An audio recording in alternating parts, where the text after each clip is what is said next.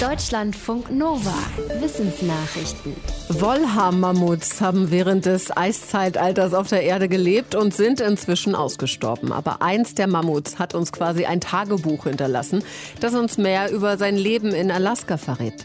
Sein Stoßzahn enthält für Forschende wertvolle Informationen. Durch dessen Analyse fand ein internationales Team heraus, dass das Männchen vor rund 17.000 Jahren lebte und 28 Jahre alt wurde. Der Stoßzahn verriet aber noch einiges mehr, nämlich wo das Mammut wann in seinem Leben unterwegs gewesen ist.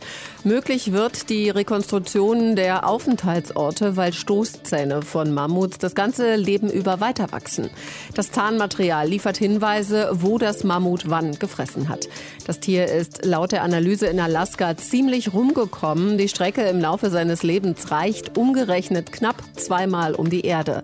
Ob Wollhaar-Mammuts im Laufe der Jahrzehnte, ob Wollhaar-Mammuts im Laufe der Jahreszeiten hin und her gezogen sind oder ob sie einfach so viel unterwegs waren, ist damit allerdings immer noch nicht ganz klar.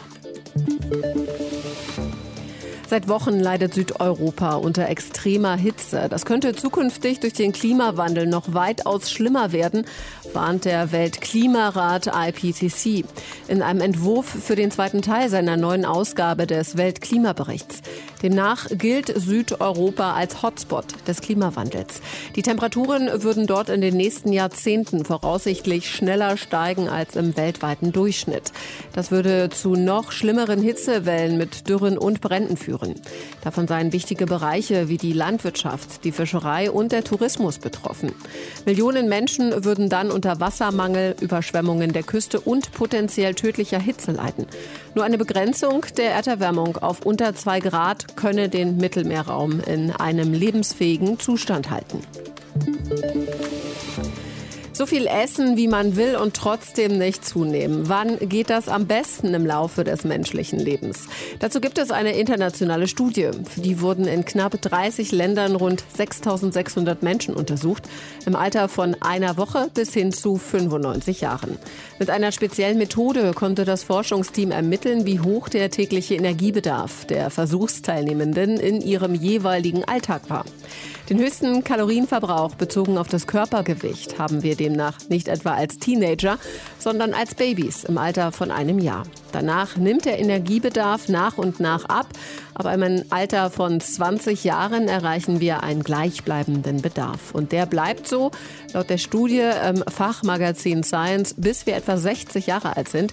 Erst danach sinkt unser Energiebedarf. Spitzenmanager deutscher Konzerne drücken sich oft unverständlich aus. Das ist das Ergebnis einer Studie der Uni Hohenheim. Sie untersucht jährlich die Reden der Vorstandsvorsitzenden von DAX-Konzernen auf deren Hauptversammlungen. Mithilfe einer Analysesoftware prüft das Forschungsteam die Vorträge unter anderem auf überlange Sätze, Fachbegriffe, Fremdwörter und zusammengesetzte Wörter.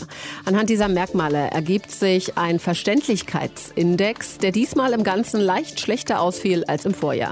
Negativ aufgefallen sind etwa Anglizismen wie Fulfillment Netzwerk, Investment Grade Ratings oder Tech Forward. Positiv fanden die Forschenden, dass die Redner schwierige Begriffe öfter erklären als früher. Das Forschungsprojekt gehört zur sogenannten Klartext-Initiative der Uni Hohenheim. Überall auf der Welt sind neue Staudämme und Stauseen in Planung. Sie sollen helfen, Strom zu gewinnen oder Flüsse zu regulieren. Für die Natur in und um die Flüsse haben die Pläne spürbare Konsequenzen. Das meldet ein internationales Forschungsteam, an dem auch Wissenschaftler aus Frankfurt und Umweltschützerinnen vom WWF beteiligt sind.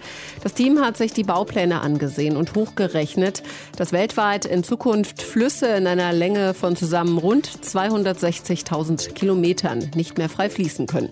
Diese Strecke kommt zu den jetzt schon regulierten Flüssen noch dazu. Unter anderem die Flussökosysteme am Amazonas und am Kongo sind von den Plänen betroffen. Das Forschungsteam appelliert an Politikerinnen und Politiker, Staudammbaupläne zu überdenken. Es argumentiert, dass durch die geplanten Wasserkraftwerke nur verhältnismäßig wenig erneuerbarer Strom gewonnen werde, gleichzeitig aber Artenvielfalt und Bestände an essbaren Süßwasserfischen bedroht werden. Die Dinosaurier sind nach einem Meteoriteneinschlag ausgestorben. Und auch jetzt gibt es ein paar Himmelskörper, die der Erde gefährlich nahe kommen. Einer davon ist der Asteroid Bennu. Er ist etwa 500 Meter groß und knapp 600 Millionen Tonnen schwer. Und seine Umlaufbahn verläuft so, dass er regelmäßig die der Erde kreuzt. Alle paar Jahre kommt er uns dabei gefährlich nah.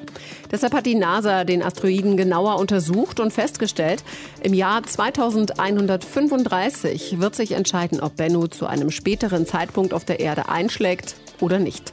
Dann nämlich ist der Brocken uns in etwa so nah wie der Mond. Der Einfluss der Schwerkraft könnte bewirken, dass Bennu auf Kollisionskurs gelenkt wird. Die Forschenden haben aber auch berechnet, dass das nicht sonderlich wahrscheinlich ist. Das Risiko dafür liegt bei 1 zu 1750. Deutschlandfunk Nova